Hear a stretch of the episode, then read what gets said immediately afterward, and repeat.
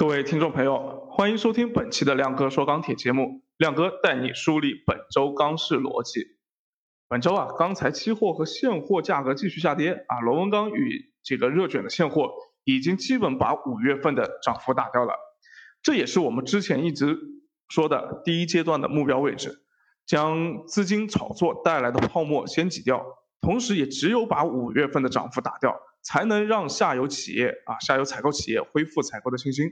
不过，黑色系从原料到成品材的价格趋势也有一些不同。总体来看呢，焦煤、焦炭强于其他品种啊，是目前唯一还在涨的。那成品材中呢，螺纹钢的跌幅是领先于其他品种的，而且螺纹钢期货价格跌幅更是超前啊。我们看到热卷期货主力合约是跌回到了四月末啊五月初的这么一个价格。那螺纹钢直是直接干到了四月初的价格，比之前预计的跌幅都要大。那接下来我们从内外部宏观环境以及各品种的基本面情况来分析一下当前的市场。好，那让我们先看一下这个宏观的啊内外部环境。呃，统计局上周一呢是发布了经济数据啊，数据显显示规模以上工业增加值因为去年低基数的这个影响啊，因此。依然是维持一个超出正常水平的增速，不过环比来看呢，也已经在一个逐步的向下回归的一个路上了啊，回归正常水平的一个路上。那值得关注的是呢，采矿业的增速是在逐步放缓的，而制造业和配套的供应行业增速依然是超过百分之十，而且和工业生产密切相关的这个发电量啊，同比增长了百分之十一。呃，这个呢，其实也体现了跟我们之前的这个这个。调研也比较吻合，就四月份的时候呢，呃，虽然说大家都觉得价格比较高，但是正常的生产还没有因此受到很大的影响。那实际上到了五月份这一波大幅拉涨之后呢，才出现了我们很多的中小企业啊，说是这个暂缓接单啊、暂缓生产等等之类的这这种事情。所以这个数据有可能会在下个就是下个月发布的五月份数据里面体现出来。但目前来看呢，就是宏观面的啊，就是内部的这种。工业增加值的数据啊，目前来看的话，还是显示制造业的运行情况依旧是向好的。那与此同时呢，社会消费品零售总额四月份实际同比增长了百分之十五点八啊，这个数据是相当高的。当然，去年低基数低基数啊，依然是这个当前偏高的一个主要原因。不过从环比来看呢，四月份也是在慢慢的在好转的。那随着后期啊，我们知道节假日会比较多啊，后面又是六一节，又是六幺八等等这些活动啊，这些电商活动也会增加。那预计居民的消费会保持乐观向好的态势，也就是说，从这个呃经济数据的角度来看呢，呃内部的像这个工业的消费也好，居民的消费也好，目前都是处在一个呃向好的态势当中。但是工业的一个消费呢，实际上这个从从环比的角度来看，是在在往。往正常水平靠拢的一个这个回归的一个路上，但消费品这一块，居民消费还是在持续的扩大增长的。那外部来看，大家最近比较关心的就是美元，美元指数，美元指数目前来看还是比较弱啊，九十都破破不了，甚至还往九十下面走。那之前大家都觉得说美国的核心通胀率这个大幅提升啊，市场也认为说美联储你这个政策要变了吧？你放了那么多水出来，你这水龙头是不是应该要关关小？呃，结果呢？美联储，我们上周也说啊，他美联储的官员也急着出来辟谣。不过也是啊，美国的货币政策通常是要滞后于通胀数据一段时间的，特别是像这种这个货币的大幅度调整啊，这种拐点。那所以我们也要看着美国的通胀数据飞一会儿啊。个人认为呢，美国接下来几个月通胀水平是难以下降的。理由很简单啊，全球已经没有洼地可以去装得下美国外溢出来的这个美元热钱，再加上其他国家受通胀的影响更早，撑不住的一些国家已经开始加息了啊，那美元肯定是不会往这个加息的这个这些国家主动去的，而且呢，美联储日常的工作目标，就正常情况下，它实际上应该是要保证就业充分就业和这个物价稳定，所以之前一直看着的数据是什么呢？是就业率。和这个核心通胀率，对吧？那随着美国经济的逐步复苏，之前我们说它大幅的放水，主要是为了救市啊，救救活这个市场，让它不不至于因为缺流动性而导致像上次一样的又出现投资银行倒闭这种事情。那这救市的任务，在美国经济已经恢复的这种情况下，实际上它这个任务应该已经结束了吧？那接下来美联储总归要考虑高失业率和高通胀率的这个问题了。不过在美联储关水龙头之前呢，这个美元还是有可能继续保持在九十左右的弱势运行，因为也有朋友在说啊，美元美元现在保持一个弱势美元的地位的话呢，实际上有助于稀释它的这个这个国债啊，稀释它的这个这个对外的负债情况。但是这个的话呢，怎么说呢？我认为呃有可能有这个考虑在里面，但是呢，这个应该也不是最主要的原因啊。那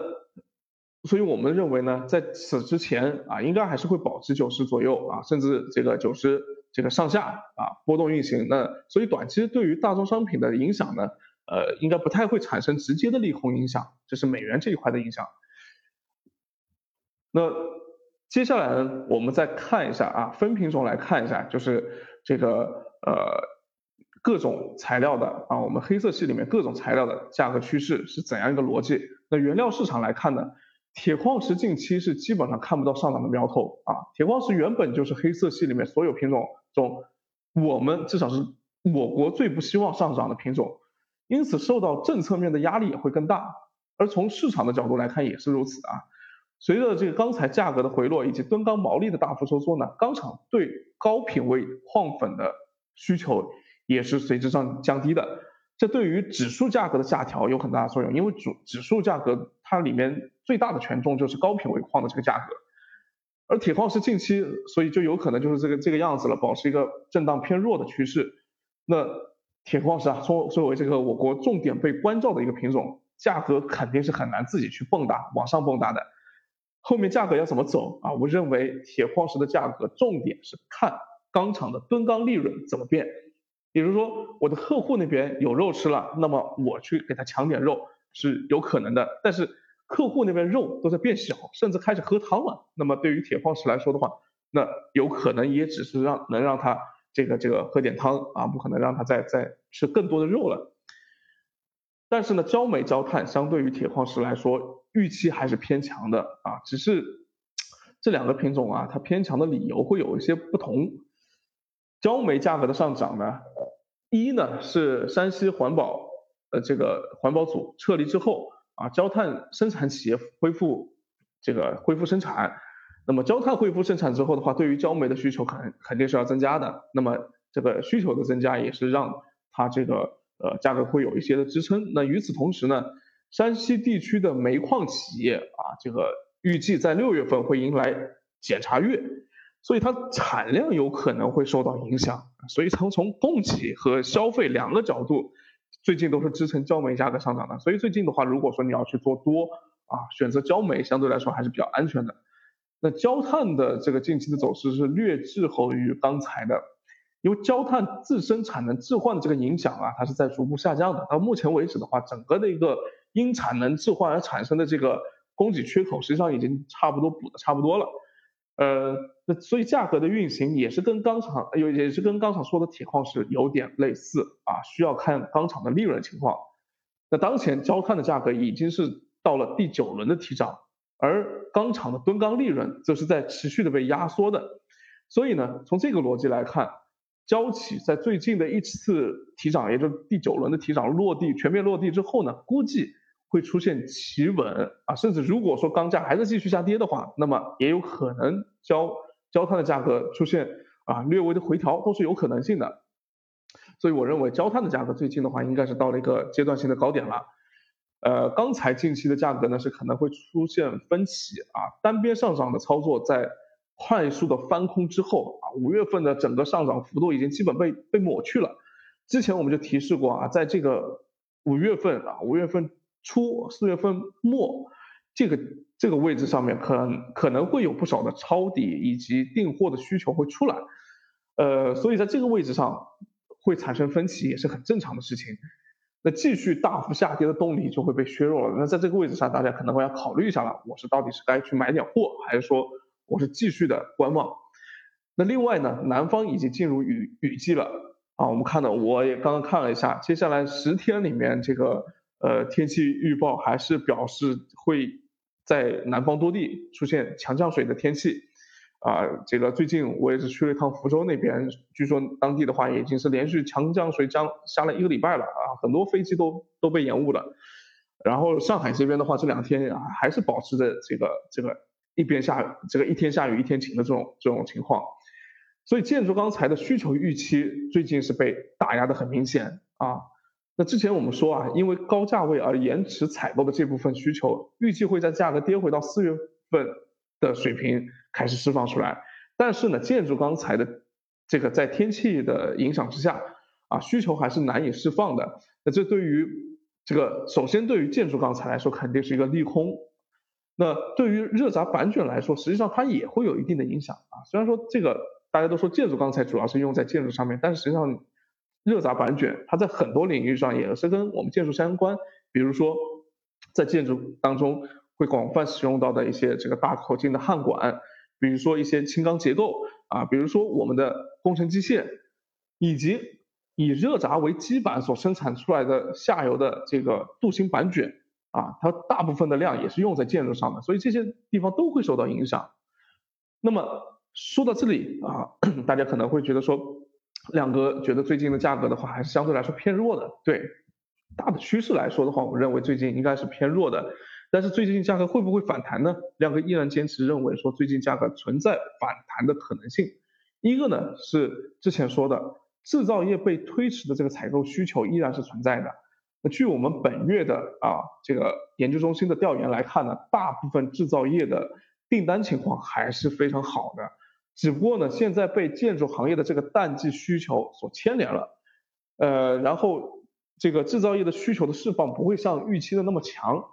第二个呢，从技术分析的角度来看啊，借用我们汪建华首席分析师的说法，历史来看都非常少出现直接这个价格就一一条线的跌破六十日均线的情况，而且我看螺纹钢已经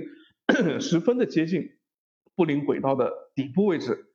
所以近期出现反弹调整的可能性也是比较大的。当然了，亮哥不是技术分析的高手，所以在这个观点上啊，对不对？也希望高手能够来指导交流一下。所以对于下周来说呢，我们认为分品种来看，双焦可能继续维持偏强的走势，而焦煤可能是会强于焦炭啊，焦炭存在这个第九轮提涨落地之后观望一下的这个可能性。铁矿石方面呢，还是继续看跌啊，当然这个呃也是当前这个持有空单比较好的一个品种啊，个人认为，成品材市场呢，板材和螺纹钢都存在止跌回稳的可能性啊。那对于中长期的走势，基于当前的基本面逻辑，亮哥的观点呢，依然是这个震荡向下的走势啊。刚刚说的，就短期来说的话，部分的品种存在止跌回稳啊，甚至反弹的可能性。但是呢，从中长期来看，也就是说后面几个月的行情来看呢，个人观点还是震荡向下的。呃，不过不会像五月份的回调那样一天两三百的这样子下跌了，而且期间呢，也有可能会伴随着较大幅度的一个反弹。只是近期呢，因为进入消费淡季，现货呢总体来说应该还是一个易易跌难涨的态势啊，所以期货上去逢高空，个人认为是比较安全的这样的一个操作方式。那最后需要提醒一下大家呢，以上观点仅供参考。亮哥说钢铁的这个节目本身就提供我们分析逻辑的一个渠道啊，但不是股评类的节目。这个亮哥也会存在看错的时候啊，而且中长期的价格走势受美联储政策的影响会比较大，所以我们还需要密切的关注国际宏观的动态影响啊。大家可以在我们的群里，包括我们的这个节目评论区里面跟亮哥切磋交流啊，我们十分欢欢迎大家发表自己的观点。那最后感谢大家收听本期的节目啊，最近我们呀也将会通过亮亮哥说钢铁的节目呢。第一次发布我们研究中心的下游调研报告，可能是会在这个这一周的啊中间的样子，可能是在周三或者周四的晚上，大家可以关注一下。